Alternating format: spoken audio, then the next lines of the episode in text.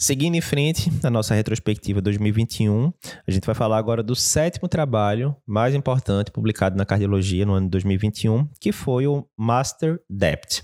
Então, ó, aqui a pergunta que esse trabalho queria responder é o seguinte: eu posso suspender a dupla agregação precocemente em um paciente que foi angioplastário e que tem alto risco de sangramento? Então, o contexto aqui é o seguinte, certo? Quando você vai para Vamos para cá agora. Quando você vai para as diretrizes atuais, o que é que as diretrizes dizem? Você angioplastou um paciente, quanto tempo você vai ter que usar dupla agregação? Ah, varia, se é estente farmacológico, não farmacológico. Ok, vamos focar em estente farmacológico.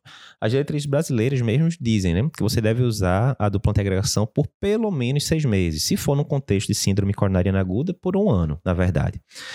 Mas, e se o paciente tiver alto risco de sangramento? Às vezes você pega, né, aquela senhorinha, 80 anos, baixo peso, é, mulher idosa, né, que a gente sabe que todas essas características aumentam o risco de sangramento, já teve hemorragia digestiva alta uns três meses atrás, ou seja, risco maior ainda.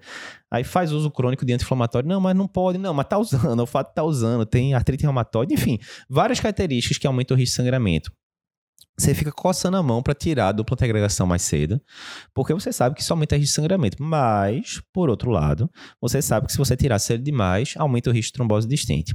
Eduardo, mas o pessoal da hemodinâmica vive dizendo que com esses estentes mais modernos, a malha de metal é mais fina, o risco de trombose de estente diminui muito depois de um mês. Será que não dá para parar com um mês a dupla agregação? Pois é, foi exatamente isso que esse trial tentou avaliar. Então, vamos lá para os detalhes dele agora, certo?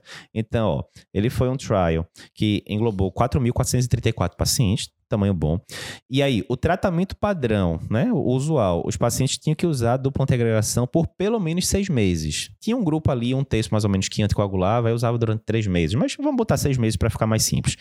Enquanto que o grupo mais intensivo, né, mais agressivo, que era o tratamento novo que estava sendo avaliado, eles iam usar dupla antiagregação por apenas um mês. Depois ficava com antiagregante só e vamos ver no que é que dá.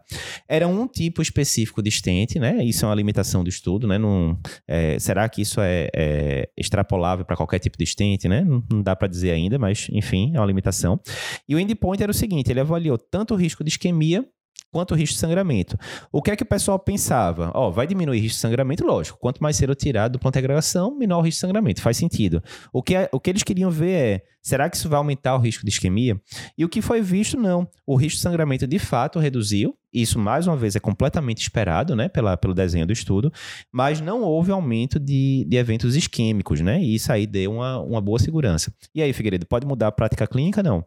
Então, acho que sabendo o stand que a gente está utilizando, pode mudar. Acho que a gente sabe que de várias outras companhias aí, a gente tem estudos aí mostrando que talvez dê para a gente utilizar por um mês. Então, só reforça que esses pacientes com alto risco de sangramento, que estão com esses stents modernos, não dá para extrapolar para uhum. stents mais antigos. Então, você tem que saber o stent que você está lidando. Você poderia, sim, considerar utilizar por um mês.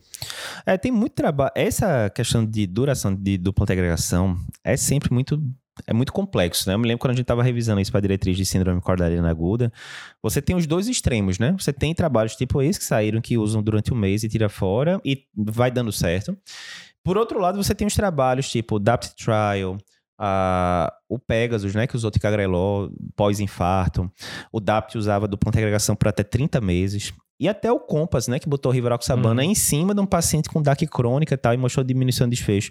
Então, tanto você tem o, o esquema de você usar um regime trombótico muito curto, tipo dupla agregação por um mês, como foi visto no MasterDapt, como você tem o esquema de você usar um regime trombótico mais potente durante muito tempo, tipo o Compass, Viu e, e esses outros estudos que eu falei.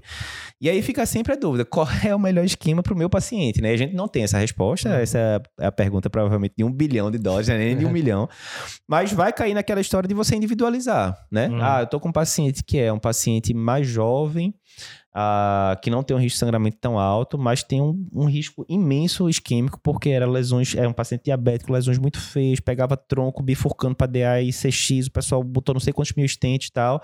Então, provavelmente esse paciente tem um risco isquêmico muito alto, um risco de sangramento não tão alto. Então, uhum. provavelmente esse paciente você poderia considerar jogar ele para um regime trombótico mais comprido. Enquanto que essa senhorinha que a gente falou, 80 uhum. anos, com HDA, Aí, o contrário, o risco de sangramento está lá em cima, o risco de isquêmico também não é baixo, mas o risco de sangramento está lá em cima. Talvez valha a pena você usar uma dupla antiagregação por um mês só e sair fora, né? Sim, tem que individualizar, não tem Exatamente. Ideia. E aí tem muita gente que reclama, ah, eu odeio quando fica vindo muito estudo com metodologias diferentes. Um usou durante um mês, outro usou durante 6, 12, 30 meses tal, porque eu fico confuso. É aquela história, quanto mais dado a gente tiver, melhor para a gente conseguir tratar melhor o paciente. Você não pode ficar com raiva das evidências, né? Aí a gente tem que ter as evidências bem feitas, como esse trabalho é bem desenhado, e individualizando ali na prática clínica.